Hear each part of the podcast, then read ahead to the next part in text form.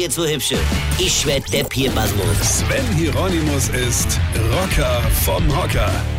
Wisst ihr, es gibt da draußen Menschen, die studieren Marketing. Es soll auch schon Menschen gegeben haben, die, die das sogar fertig studiert haben. Habe ich mal irgendwo gelesen, im Ortsblättchen oder in der Bäckerblumen. Ich weiß es nicht mehr so genau. Ist ja auch egal. Also, die lernen dann, wie man ein Produkt an den Mann oder an die Frau bringt. Die entwickeln dafür Werbesprüche wie der Erdbeerjoghurt von Feinkostschlecker ist sehr gesund und auch sehr lecker oder so, ja? oder, oder mit Fort Fort mit dem Zuham. Also einfach Slogans, die beim Kunde hängen bleiben und ihn so weit beeinflussen, dass er dann glaubt, dass er das Produkt haben müsst und kaufen will. Beim Nabu gibt's sowas nicht.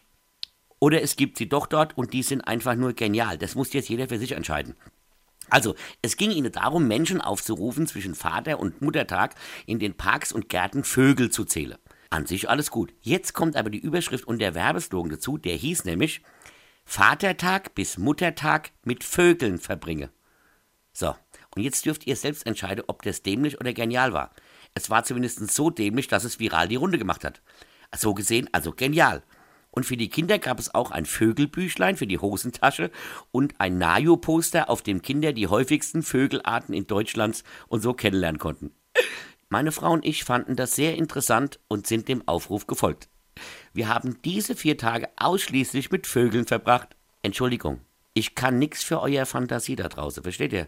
Weine kenn dich. Weine. Sven Hieronymus ist Rocker vom Hocker. Tourplan und Tickets jetzt auf rpr1.de. Weine kenn dich, Weine.